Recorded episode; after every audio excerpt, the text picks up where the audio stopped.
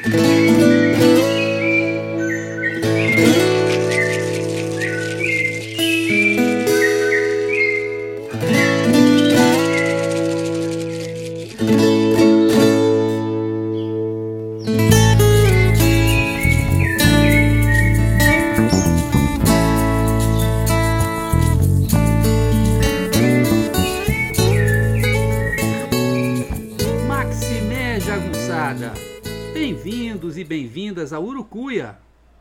podcast feito para te ajudar a ler Grande Sertão Veredas e outras obras do nosso amado João Guimarães Rosa.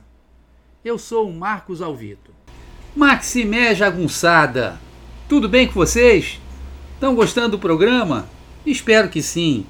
Hoje a gente vai ter o episódio 44 intitulado O Causo de Seoabão.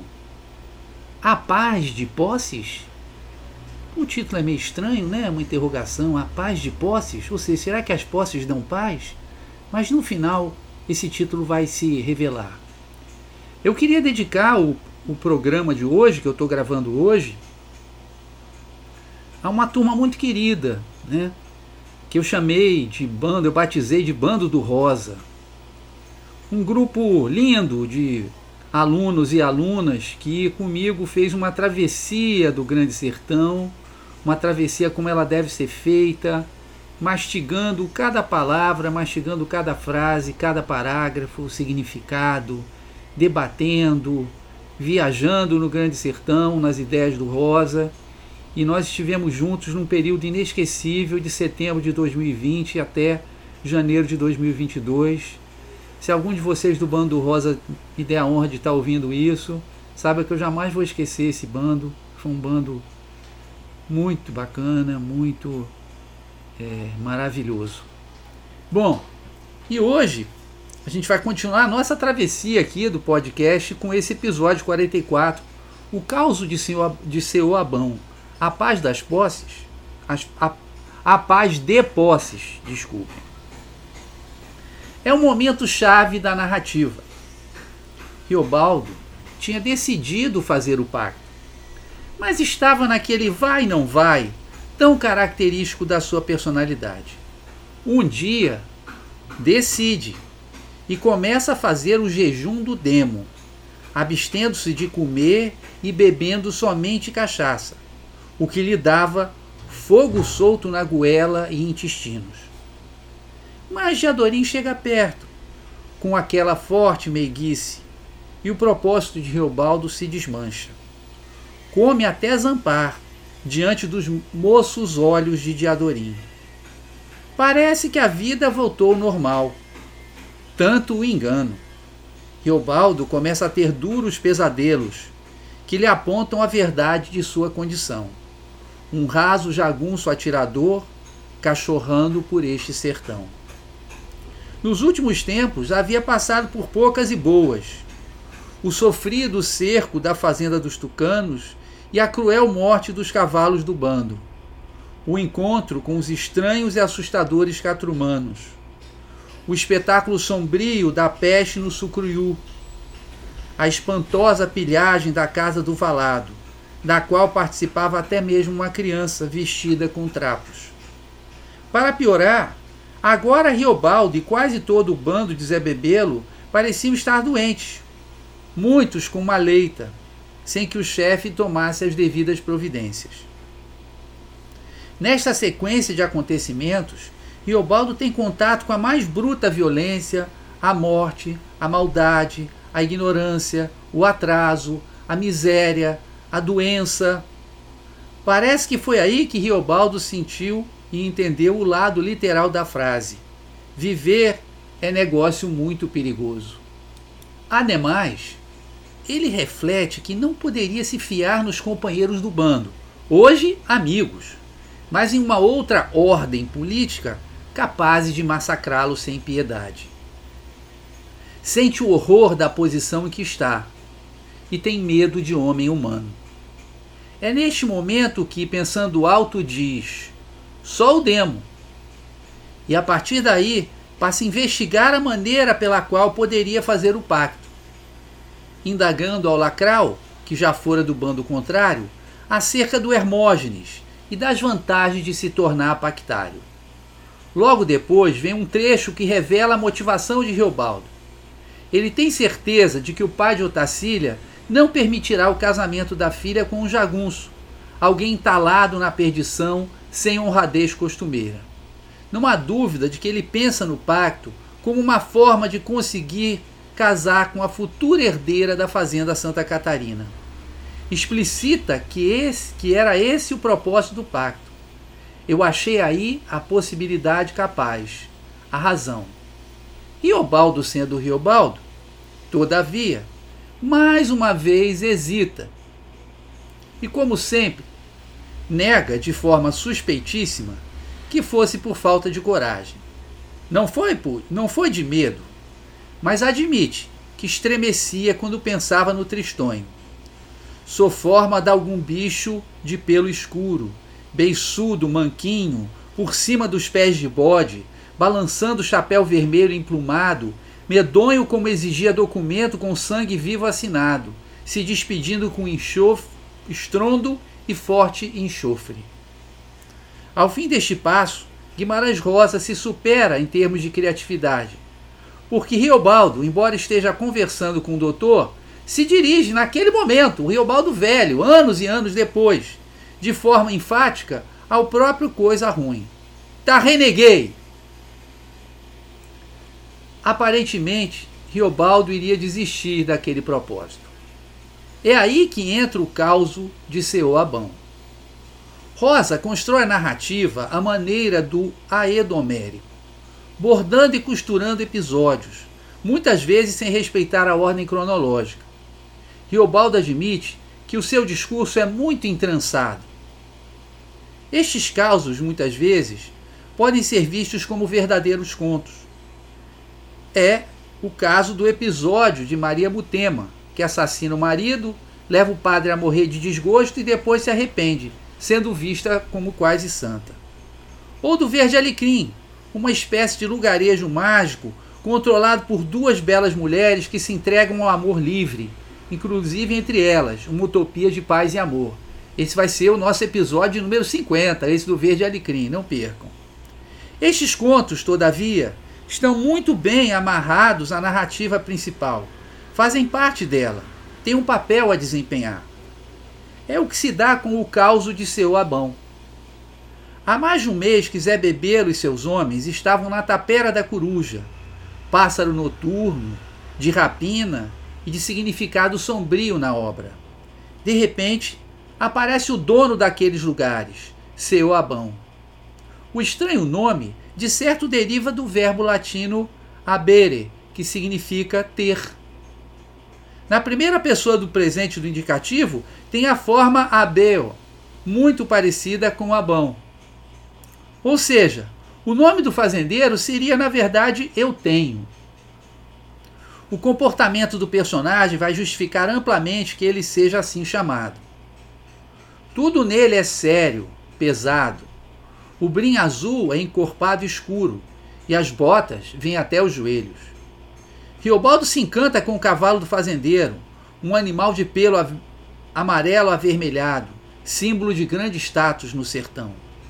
Seu Abão era homem de gestos contidos, miúdo comportamento, segundo Riobaldo, dotado da calma de quem é dono e senhor.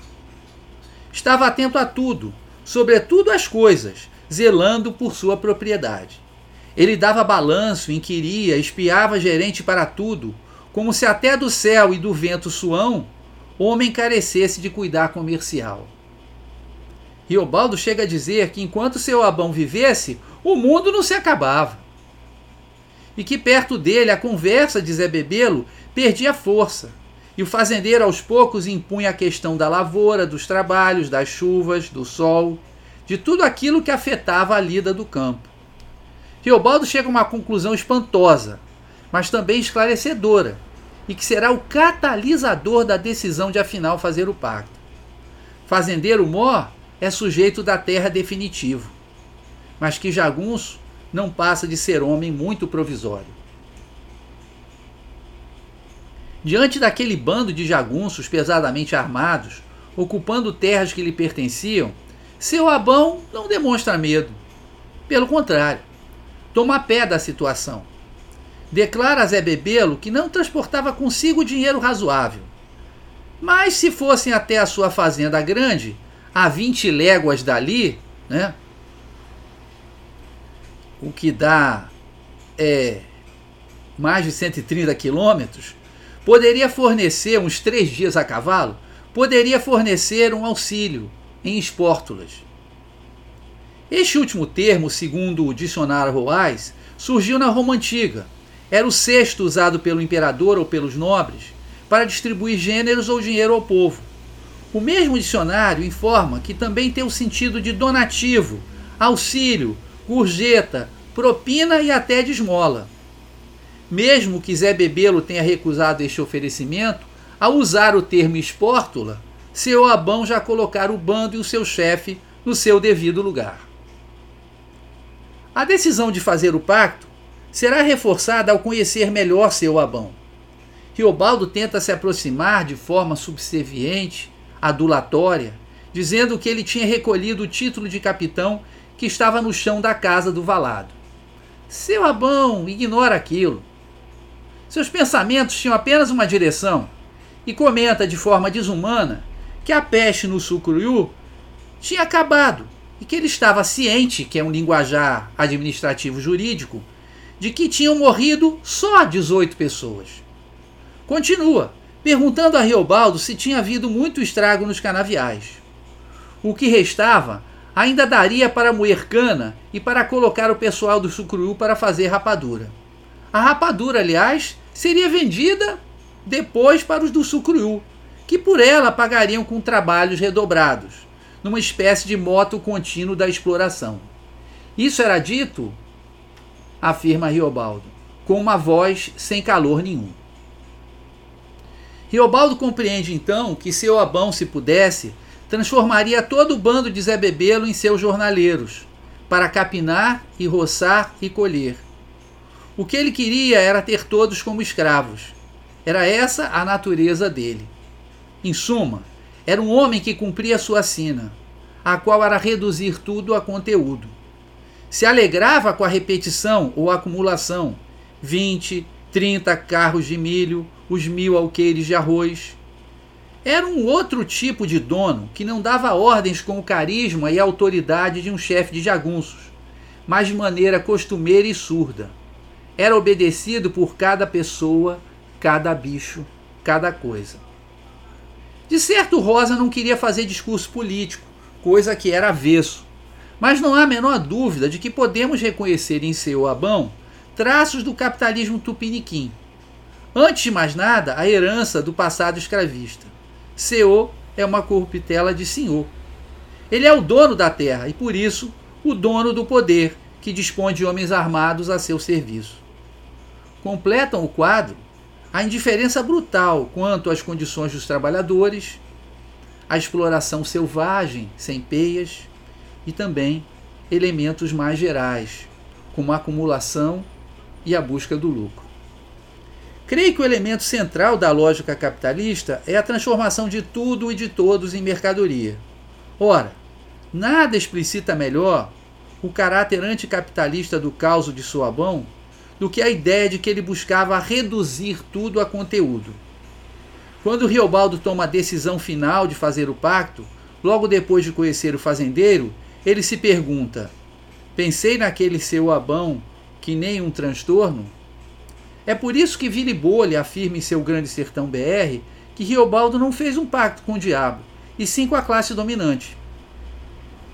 Isso fica muito claro nos últimos momentos da história quando já se sabe que Riobaldo irá casar com Otacília e virá fazendeiro abastado. Enquanto se restabelece na fazenda Barbaranha, já acolhido no seio da aristocracia sertaneja, recebe a visita de seu Abão, que lhe traz grande notícia. E era que meu padrinho Celorico Mendes acabara falecido, me abençoando e se honrando orgulhoso de meus atos, e as duas maiores fazendas ele tinha deixado para mim, em cédula de testamento. Até nisso o plano de Reobaldo havia funcionado, trazendo dividendos não esperados. O interessante é que seu Abão, este capitalista sem alma, funciona como padrinho da entrada de Reobaldo no mundo dos ricos e poderosos. Foi seu Abão que levou a pedra de topaz até Otacília, fornecendo assim um presente que materializava a intenção de casar com a moça alva, de rostinho redondo, sem irmãos e futura herdeira de terras e rebanhos. E agora é ele que vem até Riobaldo com a boa notícia da herança paterna. Abão, obcecado com a questão da propriedade, não queria que Riobaldo perdesse tempo. Desejava levá-lo até o curralinho para assinar os documentos e entrar em paz de posses. Aí se explica o título do nosso episódio. Paz de posses? É a tranquilidade né, de quem tem dinheiro, de quem tem terras, propriedades. Isso Riobaldo fez tempos depois, com calma, sem maiores problemas, pois não havia outros herdeiros e porque pôde contar com um advogado chamado Meigo de Lima. Um nome bem simbólico, já que doravante Reobaldo desfrutaria da vida de leite e mel dos verdadeiros donos do sertão. Entretanto, ao contrário do que pensava seu Abão, nem mesmo as muitas posses, nem mesmo as três fazendas, os rebanhos, nada disso foi capaz de trazer paz a Reobaldo, que vai passar o restante da sua vida com medo do diabo vir buscar sua alma e arrependido por ter contribuído para a morte de seu amor de ouro. Paz de posses? Nada disso. Bom, gente, esse foi o episódio 44, o caos de seu Abão, a paz de posses. Espero que vocês tenham gostado. Né? Se não gostaram, de qualquer maneira, agora tem aquele brinde no final, que é linda a música Acordais, nome do CD do mesmo nome, que está no Spotify gratuitamente do meu querido amigo Delfim, violeiro, psicanalista, estudioso da obra do Rosa, né? E principalmente ser humano maravilhoso, também chamado na certidão de nascimento, carteira de identidade e imposto de renda, de Alex Rocha e da cantora de voz cristalina, Joyce Carvalhais. Então, com vocês, o Acordais. Até o próximo episódio. Valeu, jagunçada! Maximé, um beijo, tchau!